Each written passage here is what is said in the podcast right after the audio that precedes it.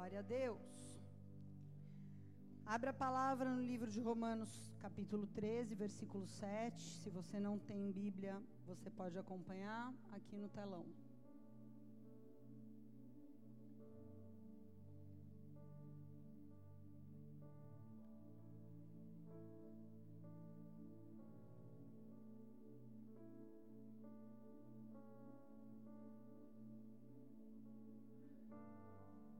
Achou, diga amém. Obrigada pelos seis que acharam. Quem achou aí? Amém? Então vamos fazer mais uma oração. Pai querido e amado, nós queremos te agradecer porque, mesmo em dias difíceis, mesmo em dias, Senhor, de tantos bombardeios, de tantas informações, de tantas calamidades e tragédias, acontecendo nessa nação e em outras nações. O Senhor tem nos trazido para um lugar de instrução, para um lugar de conselho, para um lugar de advertências. Obrigada, porque, Senhor, eu entendo que hoje a casa do Senhor se torna como um centro de treinamento para os soldados da última hora. E eu te peço, Deus, em nome, em nome do Senhor Jesus, nessa noite, usa a minha vida para fazer, Senhor, ouvir da tua voz como nós acabamos de declarar aqui no louvor, não é a minha voz, mas a tua voz através de mim, ela é poderosa para quebrar, Senhor, sofismas, para quebrar mentiras, meu Deus, para quebrar corações endurecidos, para restaurar todas as coisas, para criar coisas novas em nós. Por isso eu peço, Deus, que através da minha voz, o teu povo ouça a tua voz nessa noite, a voz do Senhor que é poderosa e que faz tremer os céus e a terra que faz ser abalado aquilo que precisa ser abalado. Em nome do Senhor Jesus, toma essa palavra em tuas mãos e que ela possa tocar as nossas vidas como uma labareda de fogo, que não haja indiferença à tua voz, que não haja apatia, que não haja menosprezo à tua voz. Em nome do Senhor Jesus Cristo, que a tua voz possa ser sim ouvida, absorvida, digerida e possa produzir frutos na vida daquele que ouve. Em nome de Jesus. Amém e amém.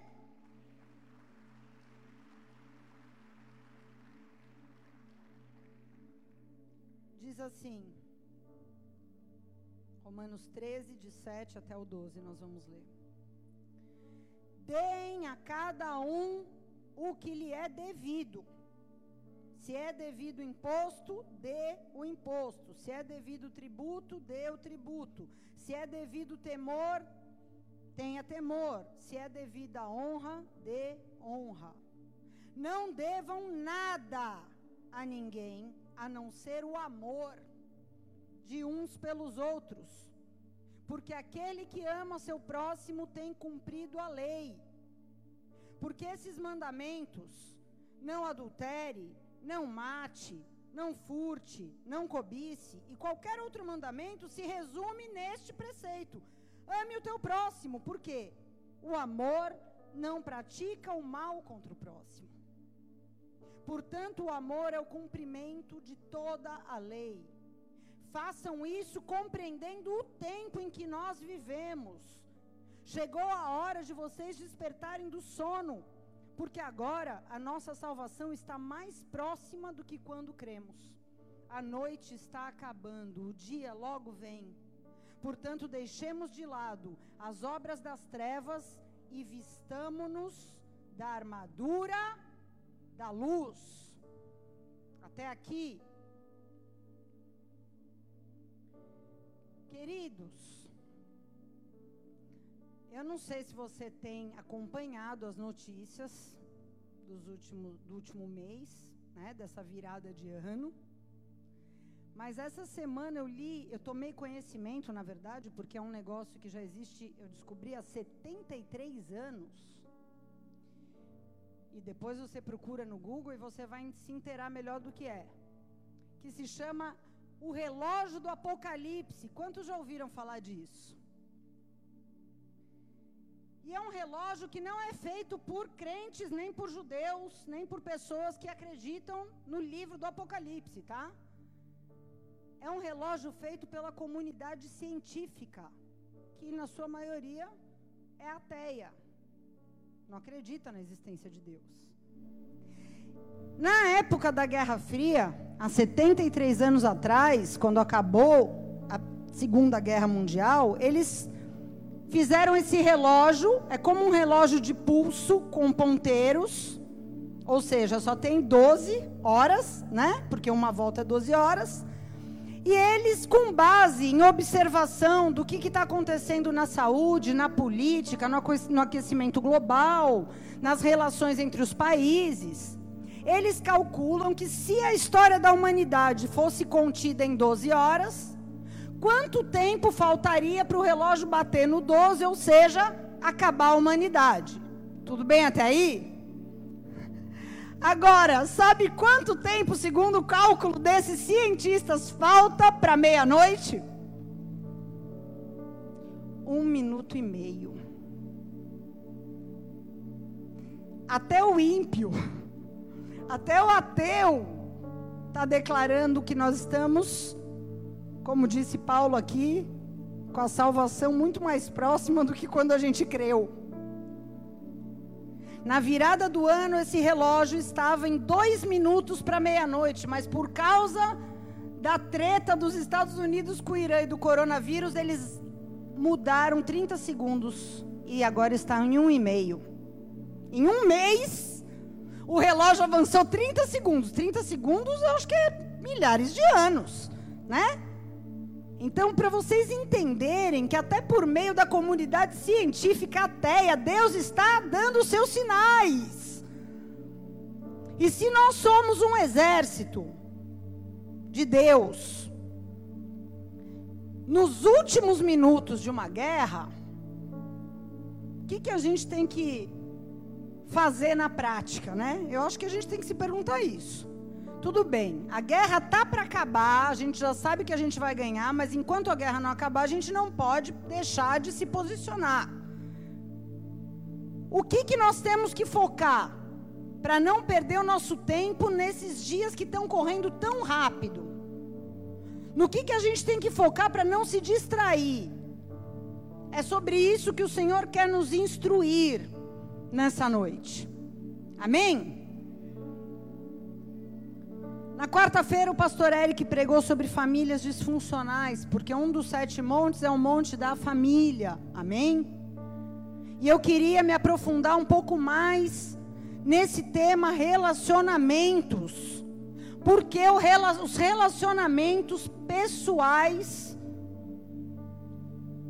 é onde nós somos mais vulneráveis, mais atacados mais facilmente feridos e onde o inimigo consegue nos enfraquecer. Tem pessoa que é um leão para trabalhar, é um leão para lutar numa enfermidade, é um leão para passar por luta financeira, mas na hora que toca em relacionamento, cara, a pessoa fica fragilizada. 99% das pessoas são assim. Toca em relacionamentos, tanto na família de sangue, quanto na família de Deus, a pessoa fica ferida facilmente. Em outras áreas, não. Em outras áreas, a pessoa aguenta firme. Então, queridos, é por isso, exatamente por isso, por causa da nossa vulnerabilidade em relacionamentos, que o alvo de Satanás é incitar a guerra civil. O que, é a guerra civil? A guerra civil é entre pessoas que habitam no mesmo espaço. Esse espaço pode ser dentro de um lar, pode ser dentro de uma igreja, pode ser dentro de uma nação,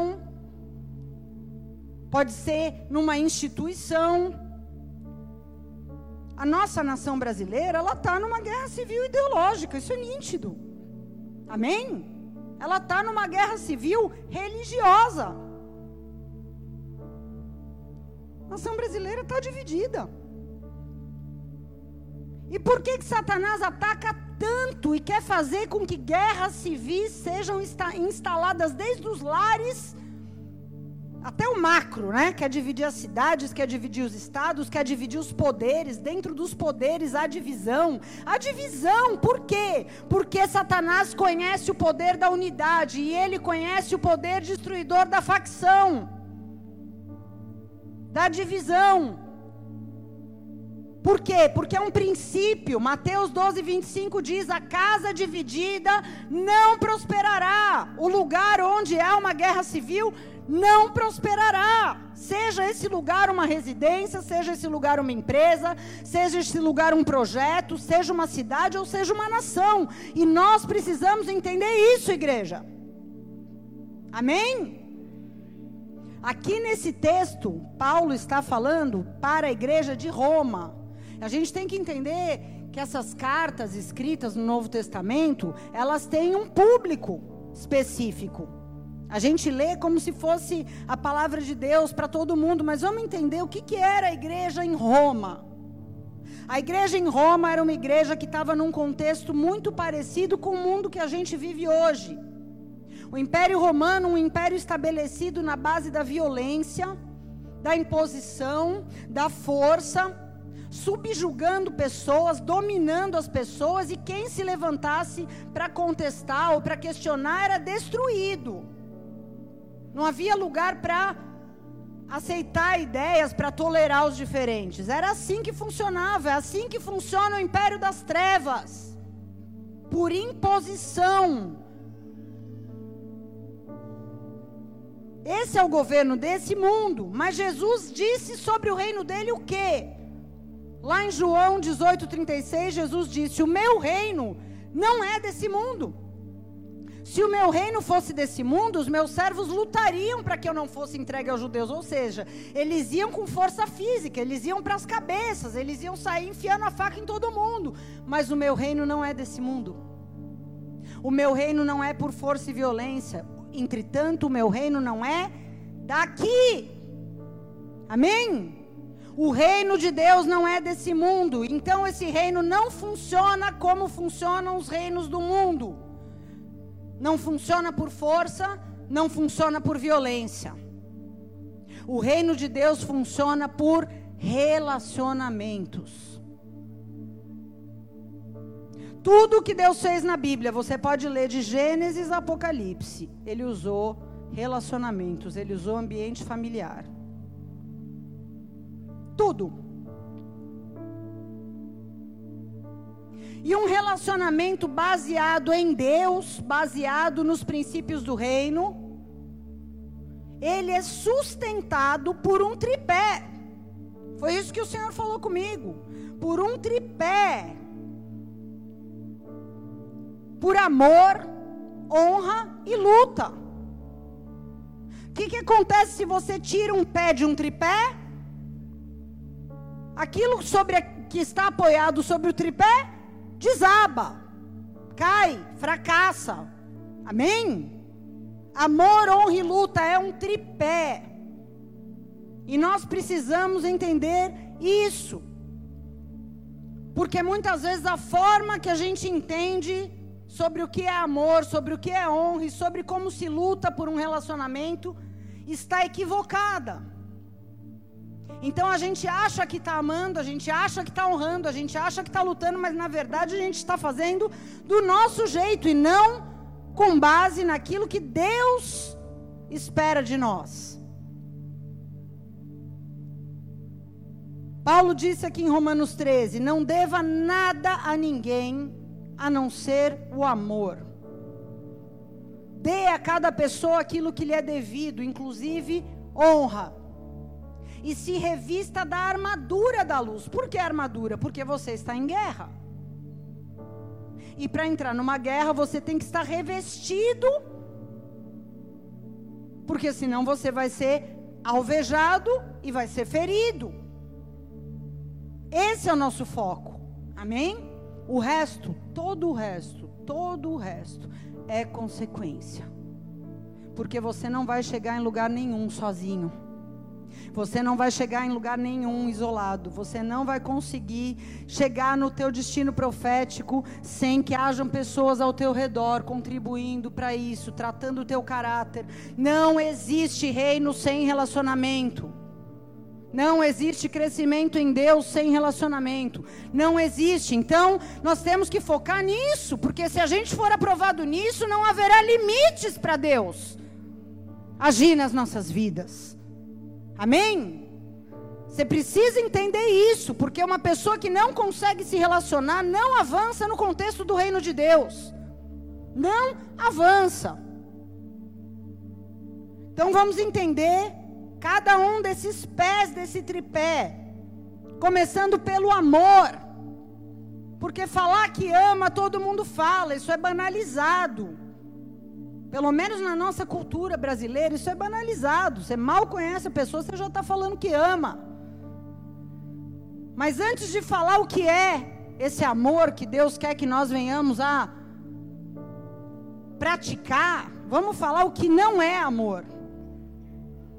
Amor não é paixão. Amor não é sexo. Amor não é atração. Amor não é concordância total com a pessoa amada. Você amar não quer dizer que você concorda com tudo. Amor não é ser conivente com os erros da pessoa amada. Amor não é apoio incondicional se a pessoa está indo por um caminho de loucura. Amor não é posse. Amor não é domínio, nem controle. Em 1 João 4, versículo 8 diz: Quem não ama não conhece a Deus, porque Deus é amor.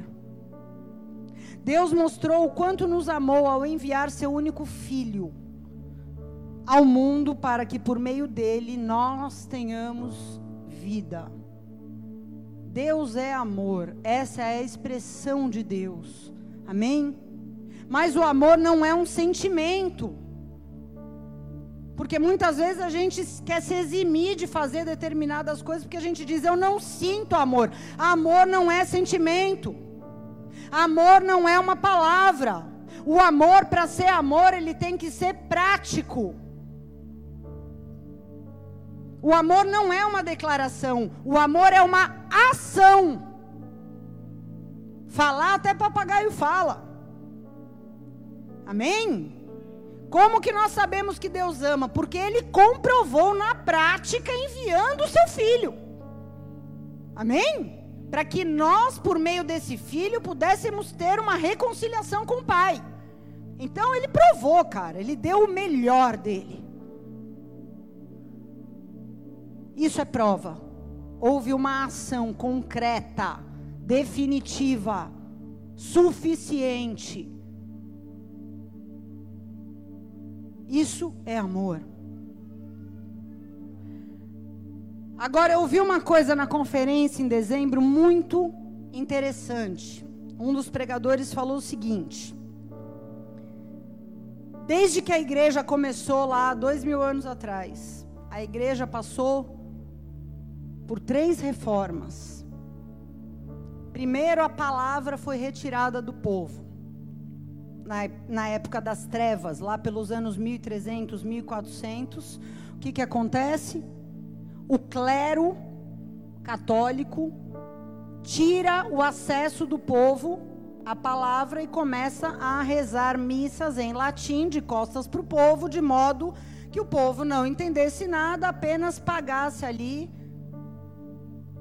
os seus indultos, comprasse, né, a sua salvação com dinheiro. Então eles monopolizaram e cortaram o acesso do povo à palavra. Então vem em 1517 Martinho Lutero, quantos já ouviram falar de Martinho Lutero? E ele, estudando a sua Bíblia em latim, descobre: opa, isso aqui que estão fazendo não está correto, porque todo crente é um sacerdote. Então todo crente teria que ter acesso à palavra. Então eu vou traduzir a palavra para o alemão e vou contestar isso que está acontecendo. Então acontece aqui a primeira reforma, que foi a reforma da palavra. que restaura a intimidade das pessoas com Deus, porque elas serviam um Deus sem conhecê-lo, porque só é possível conhecê-lo pela palavra. Então a igreja volta a se relacionar com a pessoa de Jesus, porque ele é a palavra que se fez carne.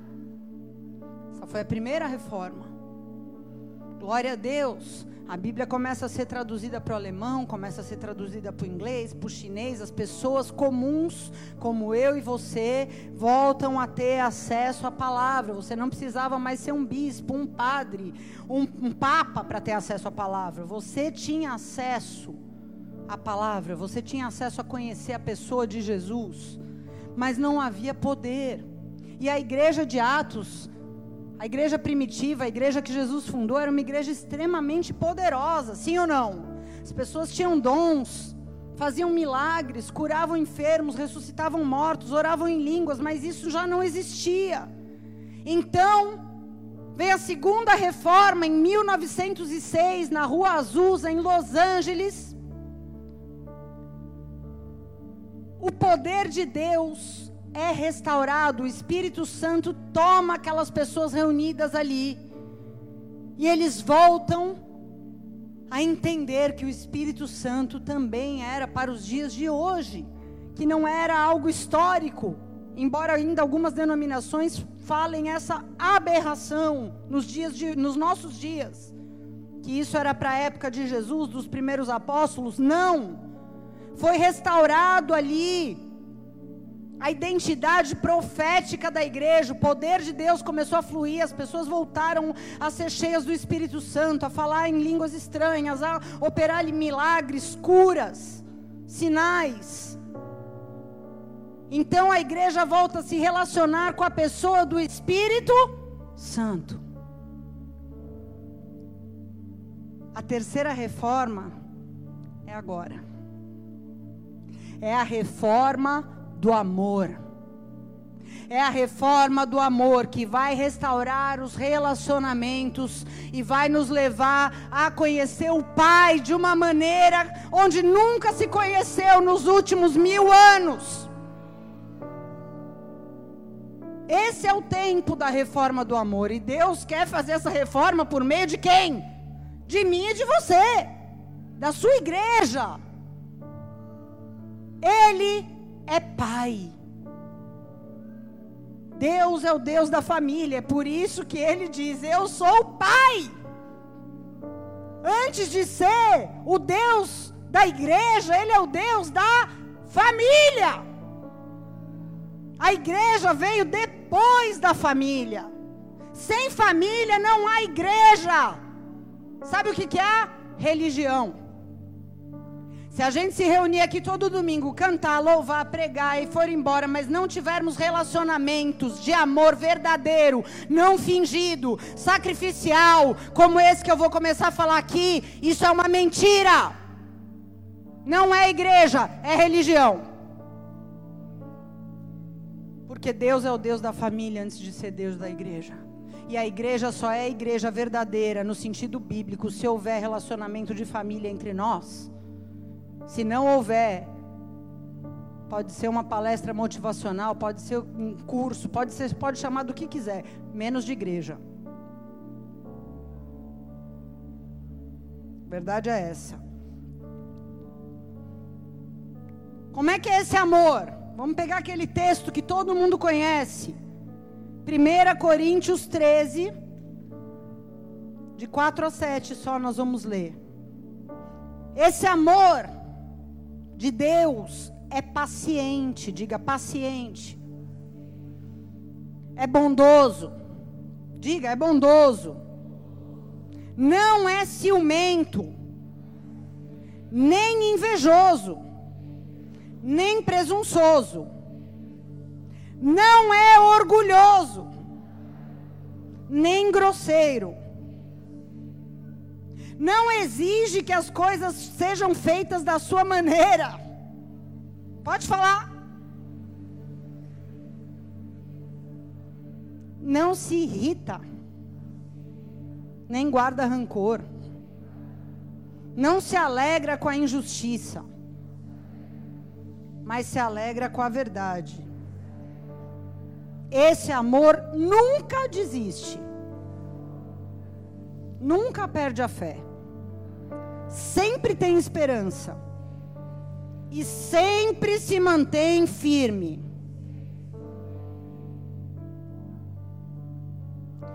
Então vamos lá, não aplauda, querido. Não aplauda. Então vamos fazer a prova dos nove aqui. Porque a gente fala que ama, mas a paciência é zero. A gente fala que ama, mas a bondade é zero. A gente finge que não vê que o outro está precisando. A bondade é zero. A gente fala que ama, mas tem inveja. Não se alegra com a alegria e com o sucesso do outro. Desce quadrado.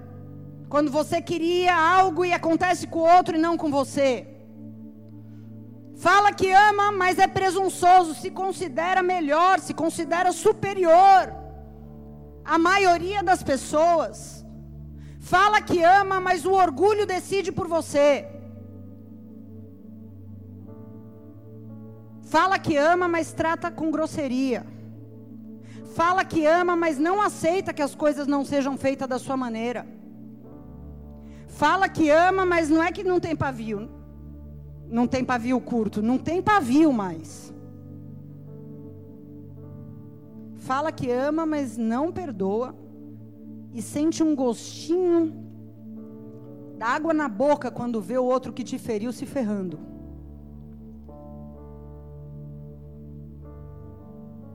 Fala que ama, mas quando vem uma verdade ruim da pessoa amada, você pensa, preferia não saber. Devia ter ficado quieto. Que amor é esse?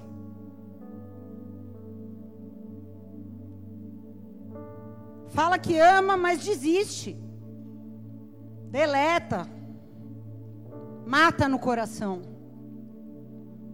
Fala que ama, mas dá a sentença de que não tem mais jeito essa situação, essa pessoa não tem jeito. Perde a esperança. Então ama ou não ama? Segundo Deus, não ama. Deixa eu te falar uma coisa. Esse amor, o amor sobrenatural, nós não temos. Amém? Nós não temos. O ser humano, o homem natural, a mulher natural não tem como amar com esse tipo de amor.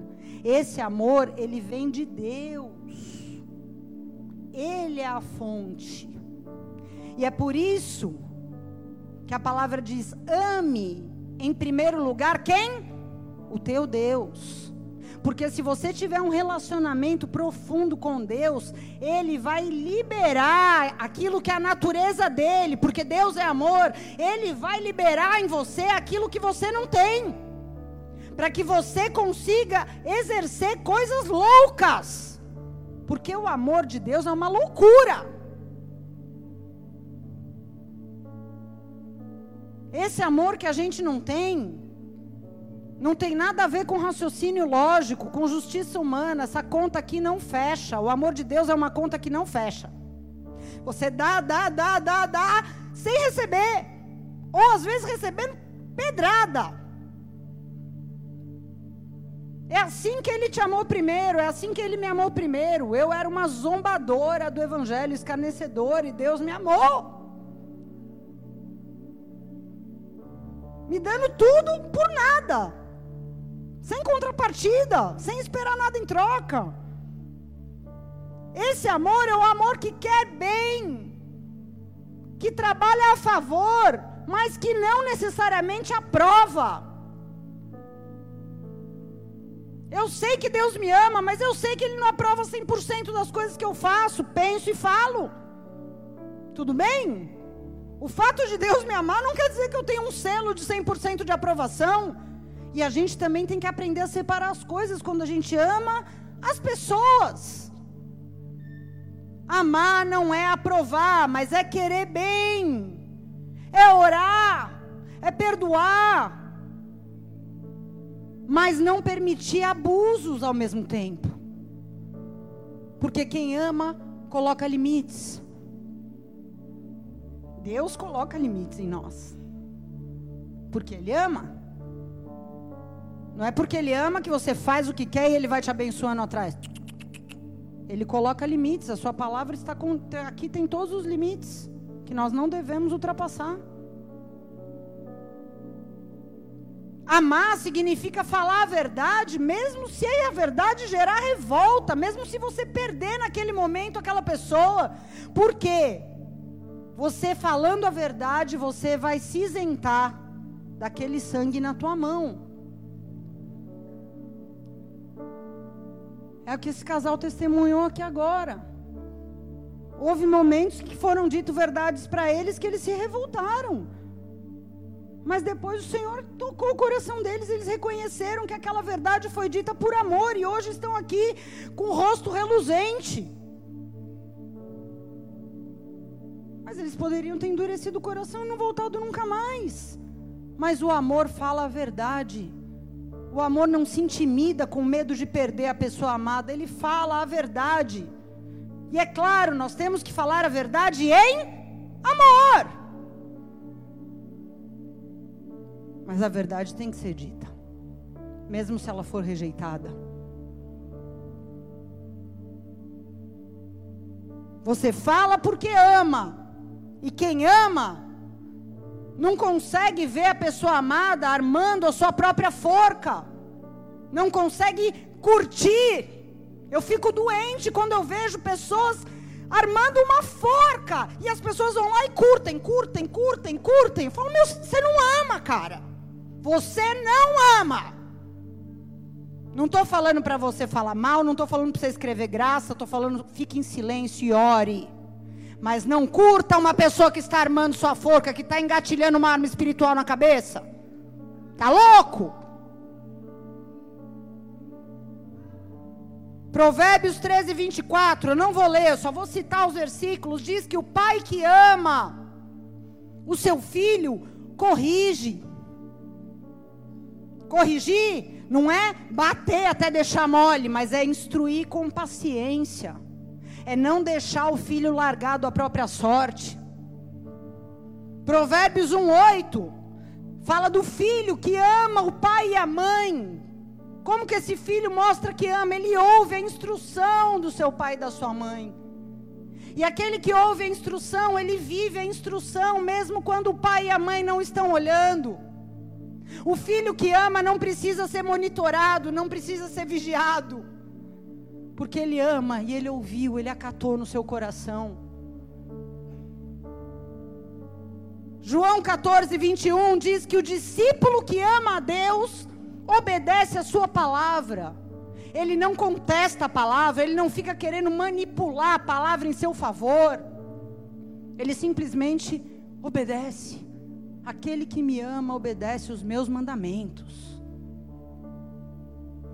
Efésios 5, de 22 a 27 diz que o marido que ama a esposa dá a vida por ela. Tem esposa que fala, pastor, ele não me dá nenhum real, quanto mais a vida. Eu roubo o troco do pão para juntar, fazer a unha no fim do mês, porque o desgraçado não me dá nem um conto. Que dirá a vida? Mas eu estou te falando aqui o amor que a Bíblia diz, tá? Dá vida, faz tudo para a mulher florescer, para a mulher ser feliz. E a mulher que ama o marido, ela anda lado a lado com ele, em submissão. Isso que é submissão, você andar lado a lado. Submissão é copiloto. Respeitando, levando ele a ser respeitado Tem mulher que anda atrás, não é porque o marido deixou para trás, é porque por pirraça mesmo. Eu não vou andar do lado, porque é o seguinte, porque você está andando atrás porque você não ama. Não é porque seu marido é ruim, mas porque você não ama. Porque se você amasse, eu vou me esforçar, eu vou andar do lado.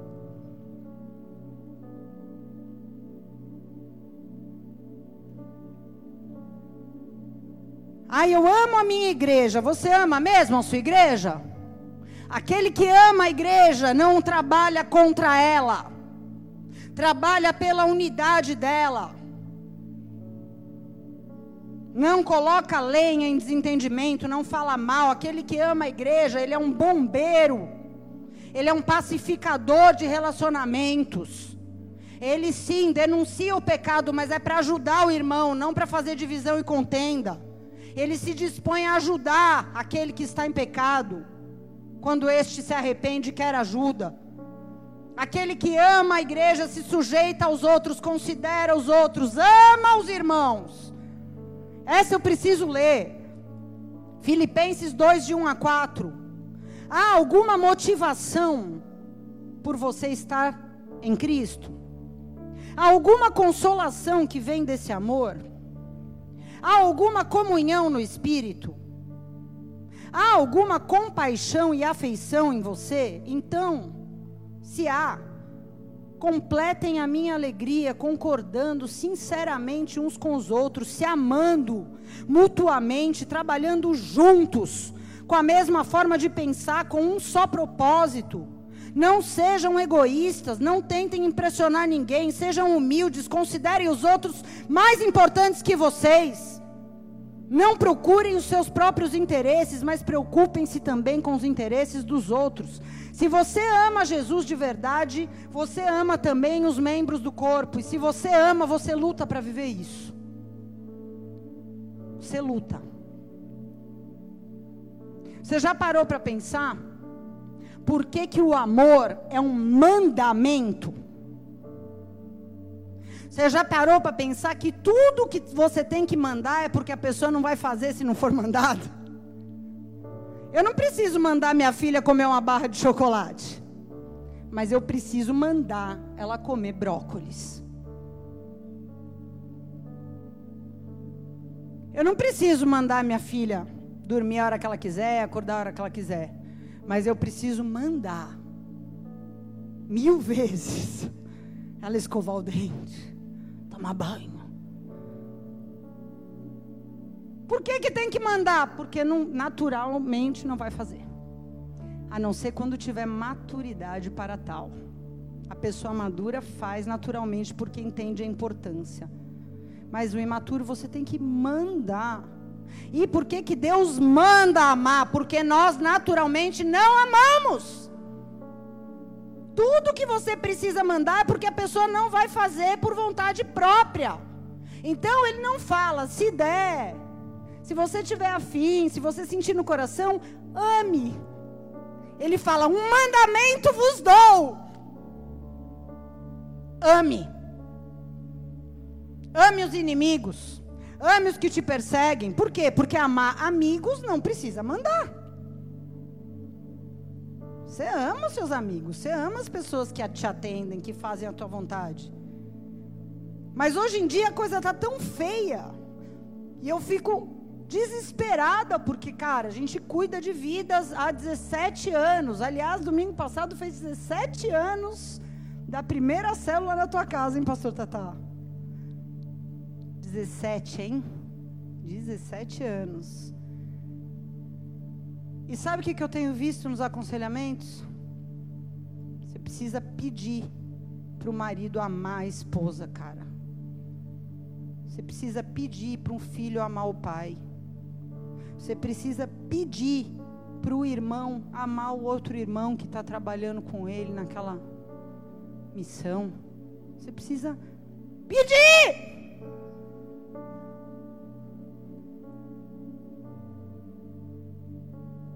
Para os pais amarem os filhos, você precisa pedir. Não é bizarro? Você tem que pedir, ama o teu filho, por favor, cara. Mãe, ama o teu filho. Cuida do teu filho. Meu Deus! Porque esse é um sinal dos tempos. O amor se esfriando. Você tem que mandar. Não é mais amar inimigo, não. É amar essas pessoas aqui que eu estou falando. E como é que é amar com o amor de Deus? Primeiro eu amo a Deus. Primeiro eu amo a Sua palavra. Primeiro eu amo os seus princípios e eu coloco eles como filtro para os meus relacionamentos, amém? Então é um amor consciente, não é um amor passional. Um amor animal, é um amor consciente de que eu amo a Deus, eu amo seus princípios e se isso for me separar de Deus, o filtro está aqui, cara. Eu preciso me amar. Eu preciso estabelecer limites que demonstrem que eu tenho amor próprio. Então eu preciso amar o meu próximo da mesma maneira, respeitando também os seus limites. Amém? Então eu perdoo quando alguém me fere. Então eu ensino quantas vezes for necessário. Então eu vou advertir aquela pessoa que está indo por um caminho de morte. Então eu vou orar em todo o tempo, como Jesus fez com Judas. Jesus amou ele até o fim. Na hora que ele veio beijar Jesus para traí-lo, como é que Jesus recebeu ele? Chamando ele do quê? Amigo. Amigo, o que, que você está fazendo aqui? Porque Jesus amou até o fim. Judas é que não amou. Mas Jesus ensinou, instruiu, confrontou, aconselhou, mas ele não teve como interferir na escolha. Então faz o que você tem que fazer. Mas eu te amo, eu continuo te amando. Eu só não posso te apoiar nisso. Eu só não posso participar disso. Davi amou Saul. Ele fugiu de Saul, porque Saul queria matá-lo, porque Saul estava endemoniado, porque ele não concordou com a postura de Saul, mas ele amou, porque o dia que ele teve a oportunidade de pagar o mal com o mal, ele não fez. Então ele amou. Quando Saul morreu, a Bíblia diz que Davi chorou. E teve muita gente que se alegrou e Davi castigou aqueles que se alegraram, porque Davi amava Saul. Ele lamentou profundamente que aquele homem tenha ficado louco, transtornado. Ele amou até o fim, cara. Ele respeitou até o fim, ele honrou até o fim. E o cara era endemoniado, mas Davi amou, honrou e lutou até o fim para se manter fiel a esse amor aqui de Deus, ó.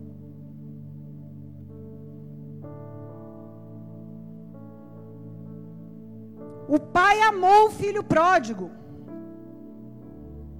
O pai respeitou. Você não quer mais estar debaixo da minha cobertura? Pode ir. Eu te respeito. Toma aqui tua herança, vai. Mas não foi atrás dele. Ah, se não foi atrás, então não ama. Mentira! Eu tenho certeza que esse pai orou, desejou o arrependimento do filho, porque quando o filho voltou arrependido, ele recebeu o filho. Ele não bateu a porta na cara do filho, ele recebeu. Mas o amor não isenta da responsabilidade. O amor não isenta da consequência. Sabe quem faz isso? Quem é dependente emocional. E dependência emocional não é amor. Não queira fazer um papel que não é seu. Às vezes a gente, com o pretexto de dizer que ama, a gente quer ser Deus na vida das pessoas. Não queira fazer um papel que não é seu. O papel de julgar é do Pai. O papel de convencer é do Espírito Santo. Nosso papel é amar. Como? Orando. Perdoando mas deixando a pessoa fazer as escolhas dela, cara. Por isso que lá em Mateus 10, 37, Jesus disse: Jesus disse: Quem ama o pai ou a mãe mais do que a mim não é digno de mim. Quem ama o filho ou a filha mais do que a mim não é digno de mim. Você tem que amar, você deve amar, mas você não pode amar mais do que você ama a Deus. Você não pode quebrar princípios com Deus. Você não pode ir atrás da pessoa amada que está indo por um caminho de morte por esse amor. Ame a Deus em primeiro lugar. Isso não pode ser um conflito para você. Se a tua pessoa amada for por um caminho de morte, entrar numa loucura, você não vai junto, porque você ama a pessoa, mas você ama primeiro Deus. Amém? Nós precisamos aprender a viver esse amor. A gente precisa ter a certeza no nosso coração de que a gente está fazendo a nossa parte. A gente tem que ter a certeza no nosso coração que aqui não tem nada, não tem pendência, não tem raiva, não tem amargura, não tem ódio, não tem nada. A gente precisa orar para que essas pessoas que hoje são motivos de conflito na nossa vida sejam visitadas pelo amor do Senhor e quando essas pessoas forem tocadas, nós estejamos prontos para se reconciliar. Amém? Nós não temos controle sobre os outros. Eu não tenho como interferir na vida do outro. Mas eu estou falando isso por quê? Porque o que eu vejo conversando, atendendo as pessoas, é que nós não temos feito muitas vezes a nossa parte.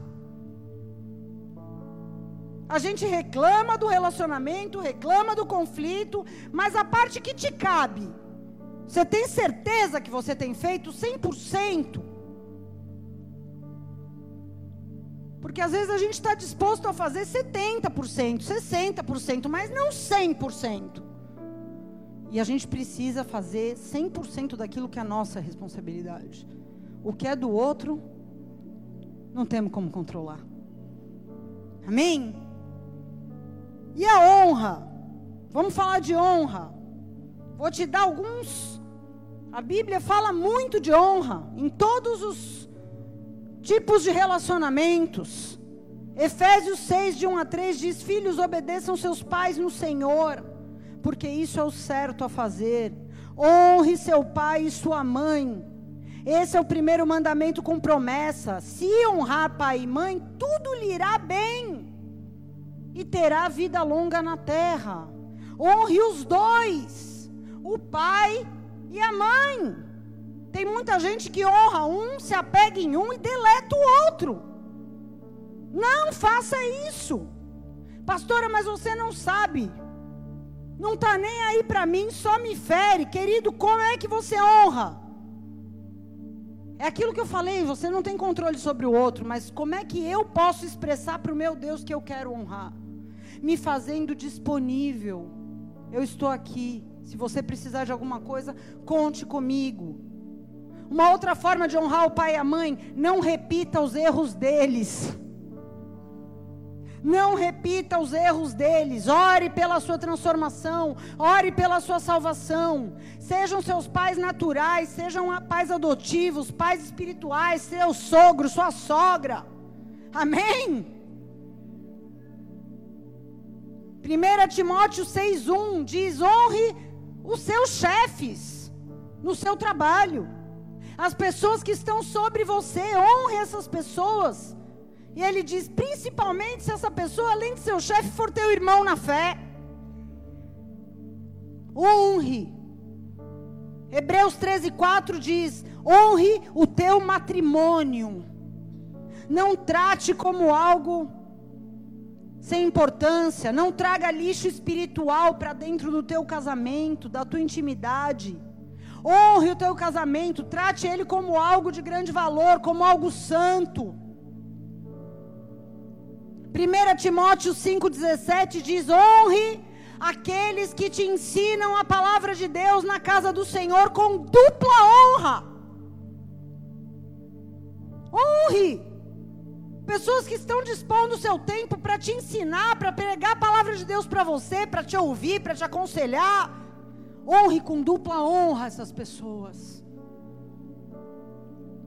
1 Tessalonicenses 5,12 diz: honre os obreiros todos que estão aqui te servindo na casa do Senhor.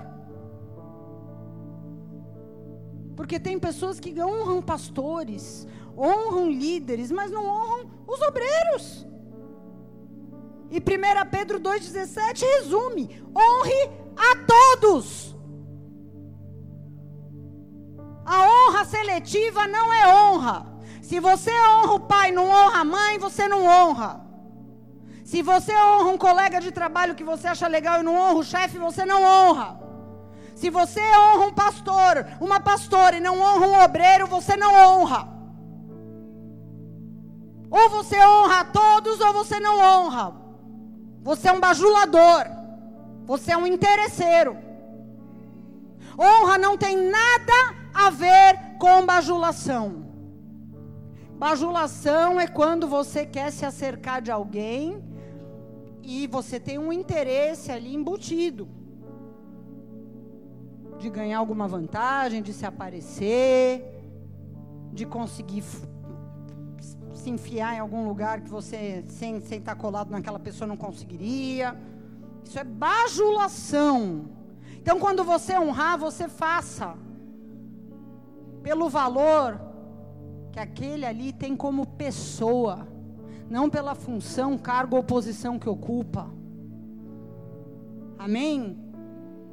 Eu tenho um, um farejador para bajulação. E eu, para minha tristeza, sei que poucas pessoas têm honra verdadeira. Poucas como pessoa. Se eu não fosse nada, como pessoa, será que essa pessoa me honraria? Se aproximaria de mim assim? Me valorizaria? Se eu não tivesse aqui em cima com o microfone? Deus vê tudo, irmãos. Deus sonda os nossos corações. E eu posso te falar uma coisa: honra gera honra honra verdadeira.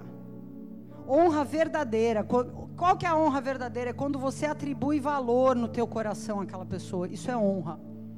Quando você faz por fazer, isso não é honra. Isso não vai é uma semente vazia, é uma semente oca, não vai dar em nada. Mas se você verdadeiramente tem honra, se você quer alegrar aquele coração, porque aquela pessoa tem valor para você e você quer demonstrar com atitudes aquilo para ela, isso gera honra. A honra verdadeira gera honra sobre mim. Como é que eu honro, pastora? Me ensina. Tem uma definição bíblica de honra? Tem. Lucas 6,31. Faça aos outros aquilo que você deseja para você. Isso é honra. Eu lembro uma vez, quando eu trabalhava ainda, antes de eu me casar, eu contratei vários irmãos, contratei inclusive o pastor Kid, que na época era o meu líder de célula. E a galera do escritório, que não era do Bola de Neve, tipo, virou uma guerra civil dentro da empresa. Tipo, nossa, meu, era terrível, era uma opressão espiritual, todo mundo levantando calúnias, odiando a gente e tal. Aí uma vez tinha um cara que ele era meio que o líder desse movimento para nos engolir. E aí ele falou, o Kid alugou um imóvel lá, ele veio hipocritamente cumprimentar o Kid, que a gente sabia que ele odiava. Aí o Kid falou: Te desejo em dobro tudo o que você deseja para mim. O Kid falou. Aí o cara falou: Deus me livre! Porque, cara, o cara amaldiçoava dia e noite. Ele falou, tá, só faltou ele falou, tá amarrado. Ele só não falou porque não era crente, né? Sem hipocrisia. Amém? Sem interesse por trás, sem bajulação. Honra é semente. Semente que demonstra valor que você atribui à pessoa honrada. Tem coisas que, quando a honra é falsa, várias vezes, cara, eu falo, cara, era melhor não ter feito. Porque é tão nítido a honra falsa. Que era, é melhor não fazer, porque na hora você olha e você fala, isso aqui não é honra. A pessoa fez para dizer, ó. Aqui, viu? Não faça. Se não for de todo o teu coração, não faça. Coloca isso como filtro das tuas ações. Se fosse eu nessa situação, como eu gostaria de ser tratado? Se fosse eu chegando naquele lugar, como eu gostaria de ser recebido? Se fosse eu cometendo um erro, eu gostaria de ser perdoado?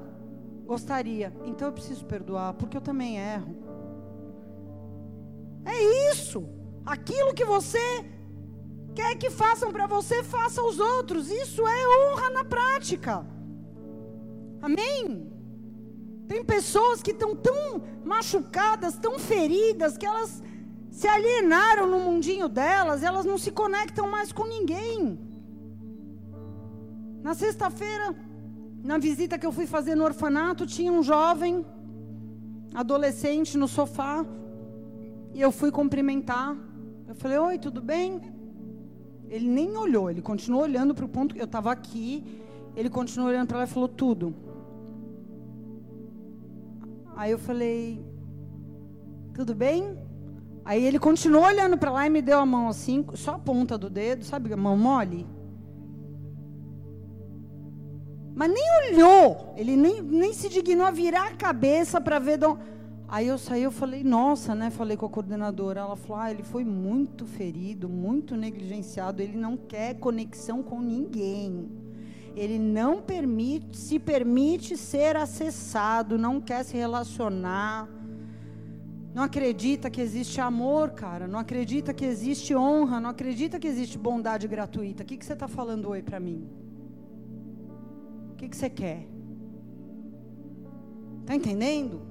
Só que tem pessoas assim também no nosso meio, muitas vezes. Pessoas que estão ali batendo o seu ponto no culto, mas que com várias muralhas ao redor, é uma cidade fortificada. Não tem acesso. É uma apatia. Às vezes por traumas verdadeiros que aconteceram, às vezes por coisas que o inimigo fez você criar na sua cabeça, que não aconteceram, mas você não deu chance de defesa para as pessoas contra as quais você pensou. Porque muitas vezes a gente cria um negócio na nossa cabeça, condena, manda para forca e não dá direito de resposta. E aí o coração fica endurecido. Eu quero te falar uma coisa. Se você está nessa condição, se abre. Deixa Deus te curar, cara. Porque isso não pode ser uma justificativa para você não amar, não honrar, não se relacionar. O amor, ele traz vida. Se você é uma pessoa que não consegue amar, que não consegue receber amor, você está sobrevivendo, você não está vivendo.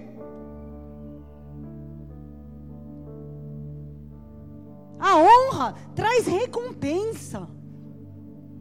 Então, se você não é uma pessoa que não ama, você consequentemente não consegue honrar ninguém. Então, você não consegue receber as recompensas da honra, que são bênçãos maravilhosas. Há uma guerra dentro de nós. Amém? E eu falo nós, me incluindo de corpo inteiro.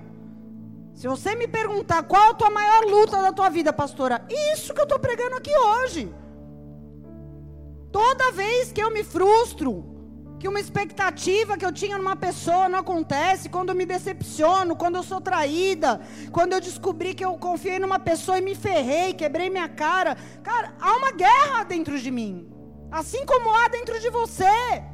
E é por isso que a gente tem que amar, honrar e lutar. Porque há uma guerra no nosso interior. A gente precisa lutar para conseguir manter os relacionamentos que a gente tem, salvar o que a gente está perdendo e restaurar as alianças que foram quebradas. Isso não vai acontecer por osmose. Precisamos lutar. É preciso ser feito um esforço. Amém? É preciso correr atrás. É preciso voltar a fazer as coisas que nós fazíamos antigamente quando as coisas estavam bem. É preciso haver iniciativa, é preciso haver insistência. É uma guerra, é uma luta. Nós temos que lutar, nós não podemos entregar de mão beijada, dar como um caso perdido relacionamentos que são importantes para nós. Não podemos tratar como descartáveis pessoas que foi Deus que inseriu na nossa vida. Existem sim Lógico, relacionamentos sentimentais e amizades que não foi Deus e que são tóxicos e que estão te afastando do Senhor e que você tem que se posicionar. Mas há relacionamentos que nós temos que lutar pela restauração. Nem que seja só você e Deus lutando. que são os relacionamentos de aliança. Deixa eu falar uma coisa para você: não existe ex-pai, não existe ex-irmão, ex-filho. E para quem tem aliança com Deus, também não existe ex-cônjuge. Nós temos que lutar pelos relacionamentos. A gente precisa se perguntar e precisa ser sincero na resposta.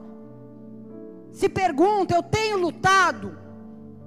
Tenho lutado pelo meu relacionamento com os meus irmãos, com os meus líderes, com os meus pais, com meu marido, com a minha esposa, com os meus filhos? Ou eu já me conformei com a destruição que está instalada? Será que eu já larguei de mão? Se pergunte. Porque às vezes a gente se conforma. Ah, pastora, mas a pessoa não quer. Querido, tudo bem, se a pessoa não quer, você vai querer.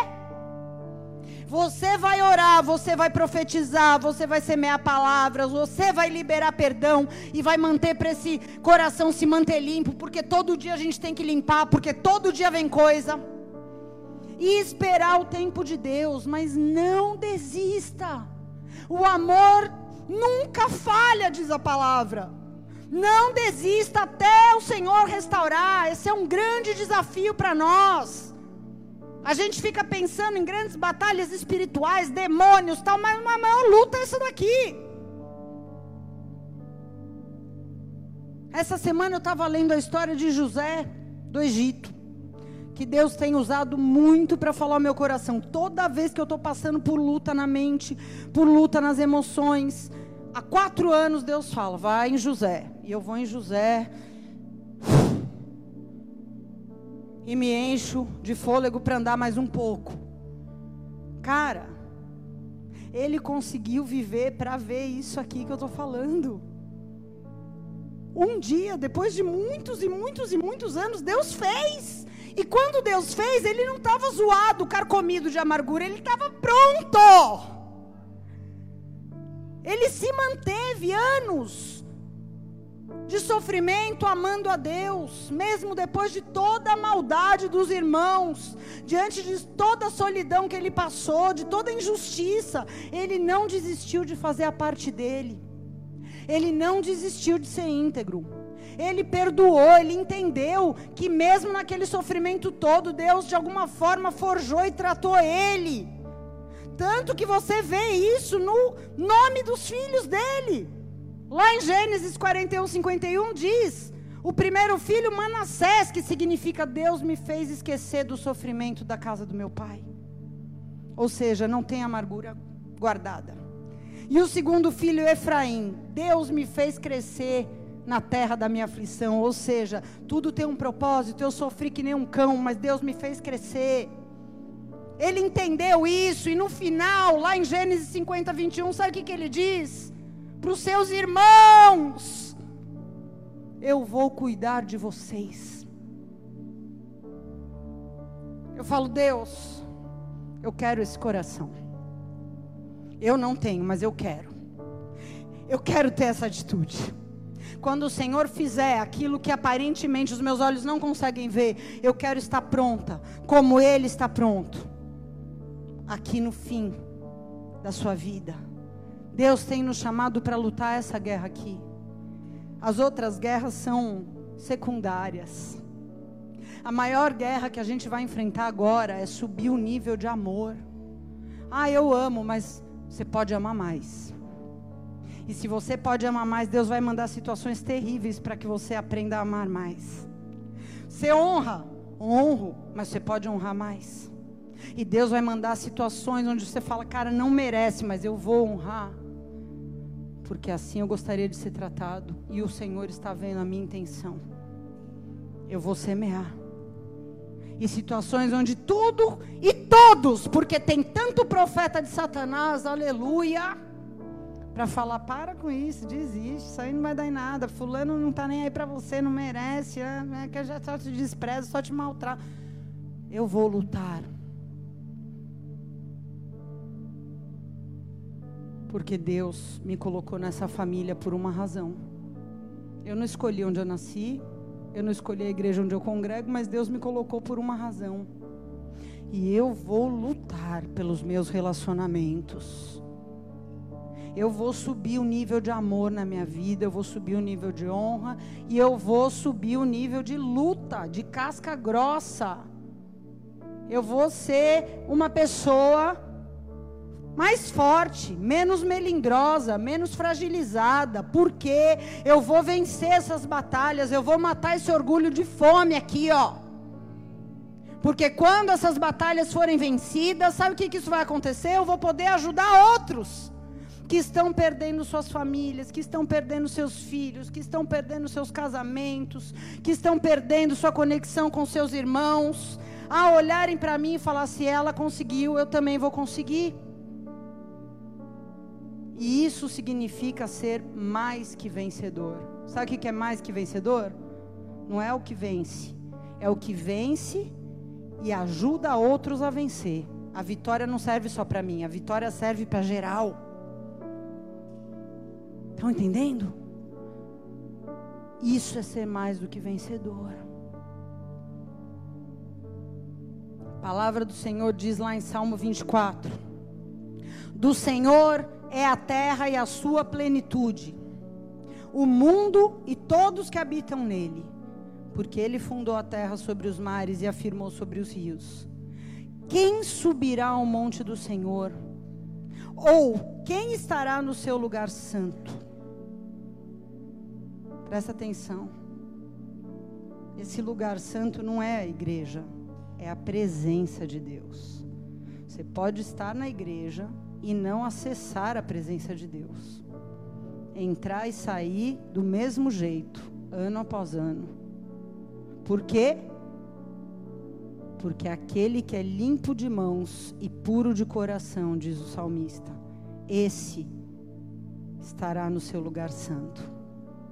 E aí eu entendo o seguinte: muitas vezes a gente está na igreja, mas não está no lugar santo, porque as nossas mãos estão sujas. Nós continuamos tendo atitudes que as mãos simbolizam as nossas ações, as nossas obras, e o coração imundo. Cheio de maldade, cheio de amargura, cheio de coisa. Então, eu consigo entrar no imóvel onde a igreja se reúne, mas eu não consigo entrar no santo lugar que eu preciso me esvaziar. Ontem eu estava ouvindo, assistindo uma pregação com o pastor Eric na televisão e o pastor disse o seguinte: que um dia ele estava orando, ele falou: Deus, o que, que eu posso te dar? O Senhor já tem tudo. O que, que eu posso te dar? E ele disse que Deus respondeu para ele: Eu tenho tudo, eu só não tenho uma coisa que você tem. Aí ele, nossa, o quê? Ele disse: A sua vontade. A sua vontade eu não tenho. E é uma realidade. Porque quem decide o que vai falar, o que vai fazer, como vai reagir, quem dirige a sua vontade é você. Deus te instrui, o Espírito Santo te constrange, o pregador te ensina, te ministra, mas na hora H ali, a vontade está na tua mão. Deus não interfere na tua vontade, no teu livre-arbítrio. E é por isso que muitos de nós têm vivido um tempo de paralisia, as coisas não têm avançado. Você olha para situações, você vê que está passando mês, está passando ano, as coisas parecem que estão paradas, porque o acesso ao lugar santo está bloqueado. Não porque Deus não quer que você acesse, mas porque o orgulho, porque a dureza tem te impedido de dizer: Senhor, eu quero limpar as minhas mãos, eu quero lavar o meu coração, e eu quero entrar nesse lugar, eu quero voltar a me importar com isso. Muitas pessoas se conformaram, trata do jeito que quer, é assim que eu trato, é assim que eu acho, é assim que é. Eu cultivo no meu coração do jeito que eu vejo, do jeito que eu entendo, e não é mais o amor de Deus que está aqui me dando a direção. Eu creio que essa palavra tem que cortar as nossas vidas nessa noite. Amém? Feche seus olhos aí no teu lugar. Abaixa a tua cabeça. Se coloque na presença de Deus. Como foi lido aqui na abertura do culto.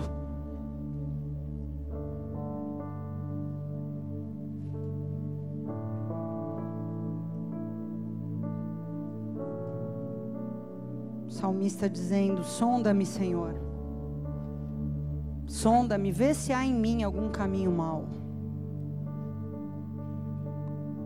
Que o Senhor possa te sondar que você possa ouvir aquilo que o Senhor te mostrar como resultado dessa sondagem. Que você tenha essa capacidade de se examinar. Que o Senhor traga uma visão clara para você dos teus relacionamentos, das pessoas que um dia foram importantes para você, que um dia você honrou, que um dia você amou de todo o teu coração, mas que de repente algo aconteceu e você entrou num modo de frieza, de apatia, de falta de consideração. E de alguma maneira começou a achar que isso fosse normal. Deus está te despertando nessa noite Porque sem esse tripé nós não vamos conseguir avançar. Essa é a igreja verdadeira. O reino de Deus, ele é movido por relacionamentos. A igreja verdadeira, ela é edificada com relacionamentos. Porque a igreja verdadeira, ela é a família de Deus. Se você está nos visitando aqui nessa noite, eu gostaria primeiramente de falar com você Queria que você que deseja conhecer o Senhor, deseja experimentar essa novidade de vida, que você pudesse aí no teu lugar onde você está, com seus olhos fechados, levantar sua mão. Eu quero te ajudar a fazer uma oração. Porque Deus pode mudar a tua história, Ele quer fazer isso, e por isso Ele te atraiu até esse lugar nessa noite. Mas é necessário que você corresponda. Deus te chamou, Deus te trouxe. Mas se esse é o desejo do teu coração, levanta a tua mão direita bem alta, eu vou te ajudar a fazer essa oração. Porque a palavra de Deus diz que aquele que crê no seu coração e confessa com a sua boca que Jesus Cristo é o Senhor, esse é salvo e a partir daí é o início de uma nova história. Amém.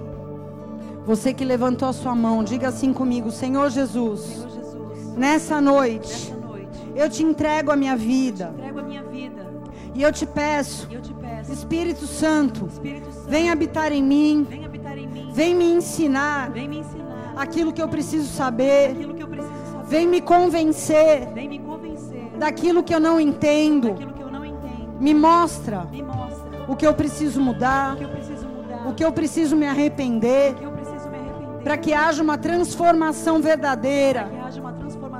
Eu quero nascer de novo. Eu quero ter uma chance de recomeçar a minha vida na tua presença. Por isso toma pela minha mão. Me conduz a partir de hoje. Marca minha vida. Me recebe como filho, Pai. E escreve o meu nome no livro da vida.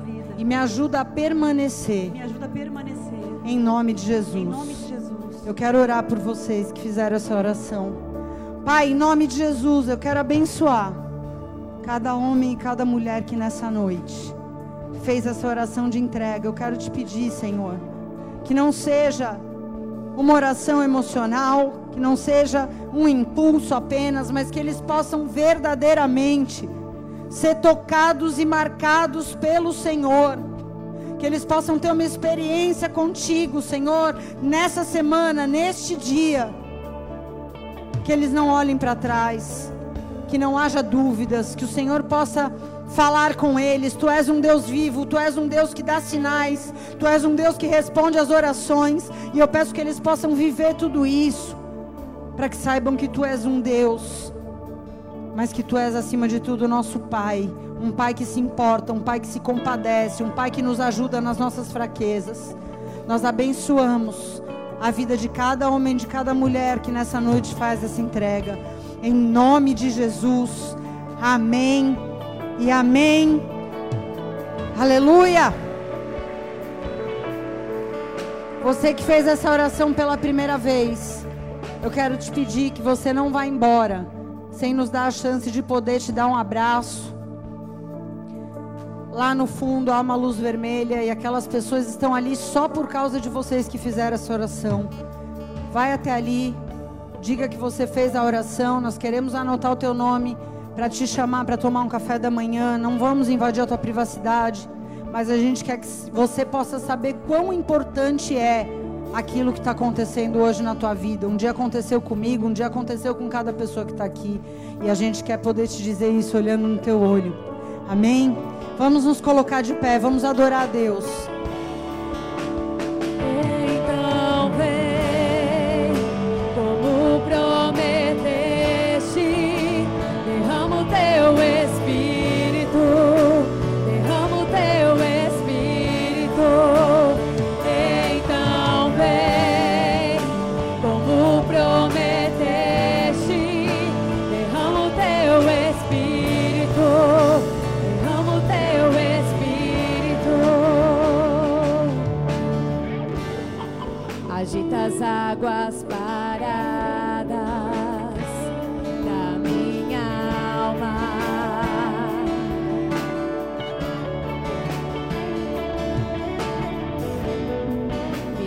Me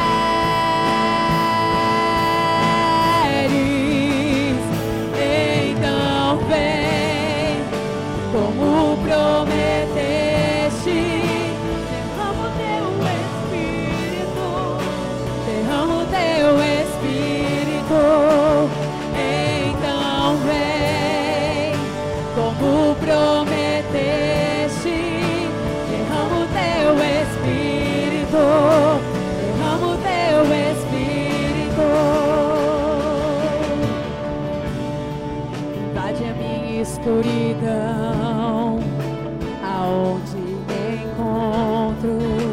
O Senhor está te chamando para fora desse lugar.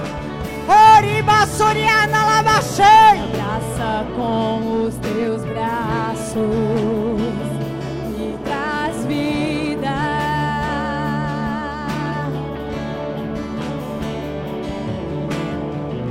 Me abraça quando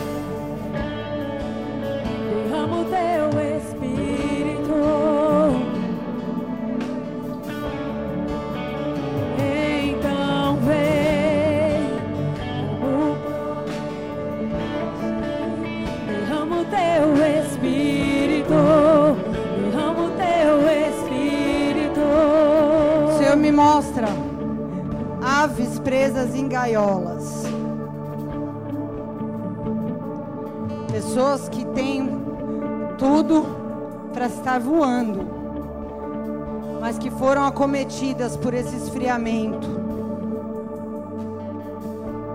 O Senhor quer te batizar com o amor dele nessa noite.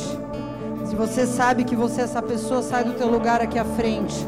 Mesmo se for líder, mesmo se for diácono, saia e vem aqui à frente. Porque nessa noite o Senhor quer te batizar com esse amor furioso. Com esse amor furioso mais uma vez. Oribaxe de calabassori nene canalabaxe.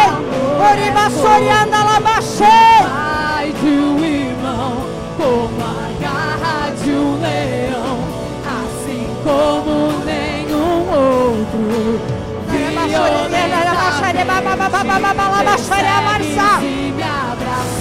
Eu vejo como um tsunami invadindo essa igreja. Deixa essa água te arrastar de volta para o teu lugar. Fora dessa gaiola. Choribassori cantalabachori andalabaxere andalabachou. garra de um leão, assim como nenhum outro.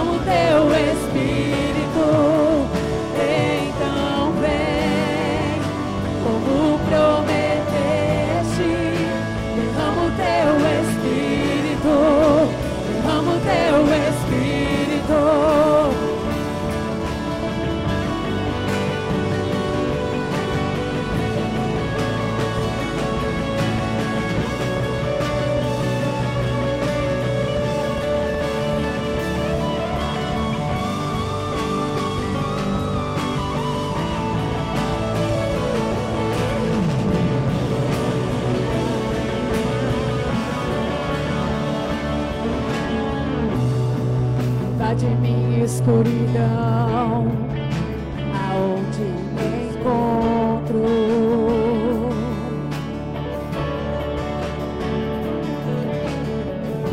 Me abraça com os teus braços, com tua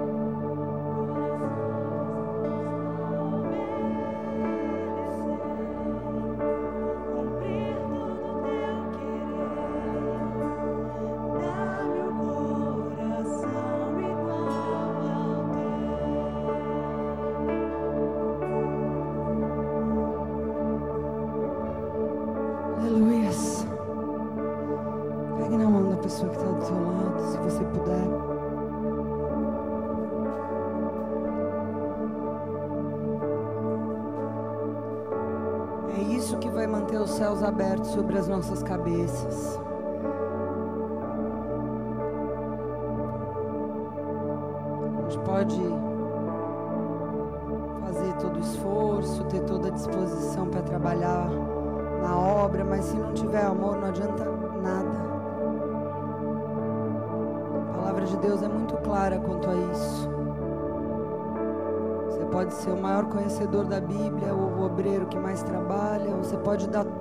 Fazer um voto de pobreza, dar tudo que você tem, distribuir para os pobres, mas se você não tiver amor, não adianta nada.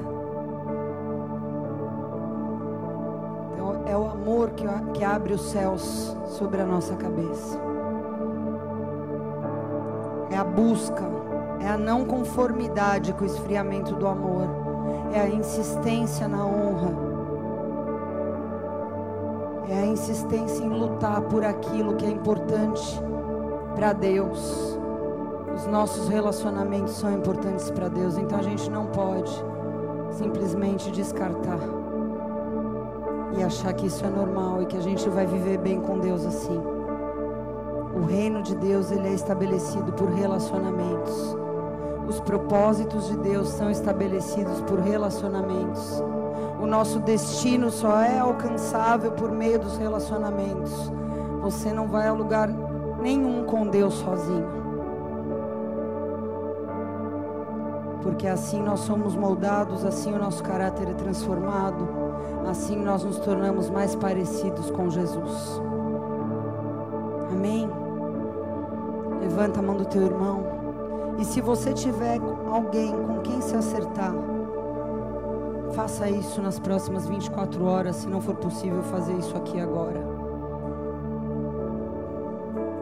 Muito temor eu falo isso. Faça isso nas próximas 24 horas. Mesmo se você for ignorado e não obtiver resposta. Mas se você tem que pedir perdão, se você tem que liberar perdão, se você tem que confessar algo que está em oculto, você tem 24 horas para estar debaixo dessa palavra e ver as águas voltarem a fluir na tua vida. Não despreze, não endureça o teu coração se você ouvir hoje essa palavra. Amém? Se Deus é por nós, quem será contra nós? Agindo Deus na minha vida, quem o impedirá? Oremos todos, Pai nosso que estás nos céus, santificado seja o teu nome. Venha a nós o teu reino. Seja feita a tua vontade, assim na terra como nos céus. O pão nosso de cada dia nos dai hoje. Perdoa as nossas dívidas, assim como nós perdoamos aos nossos devedores. E não nos deixes cair em tentação, mas livra-nos do mal, pois teu o reino, o poder e a glória para sempre. Amém e amém. Levanta a tua mão direita bem alto. Que o amor do Pai, que a graça do Senhor Jesus e a consolação do Espírito Santo esteja sobre a tua vida, te ajudando a permanecer amando, honrando e lutando todos os dias da sua vida, não apenas nesse ano, não apenas nessa semana, mas enquanto você viver. Que essa palavra esteja escrita na tábua do teu coração. Em nome de Jesus, eu te abençoo. Vai na paz. Amém e amém. Deus te abençoe.